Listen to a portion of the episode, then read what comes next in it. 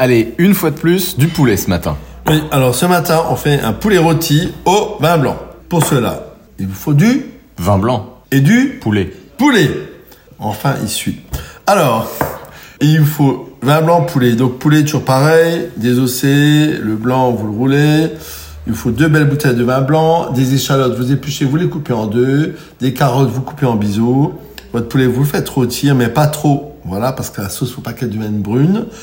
Vous y mettez ensuite vos échalotes, vos carottes, vous faites suer. Vous mettez deux bouteilles de vin blanc sec et vous mettez votre couvercle. Vous laissez cuire pendant 20 minutes. Au bout de 20 minutes, vous rajoutez un litre de crème, bien du poivre, du sel, vous faites réduire et ce poulet au vin blanc, vous le servez avec des spätzle. Un petit poulet au vin blanc avec des spätzle comme chez Mémé.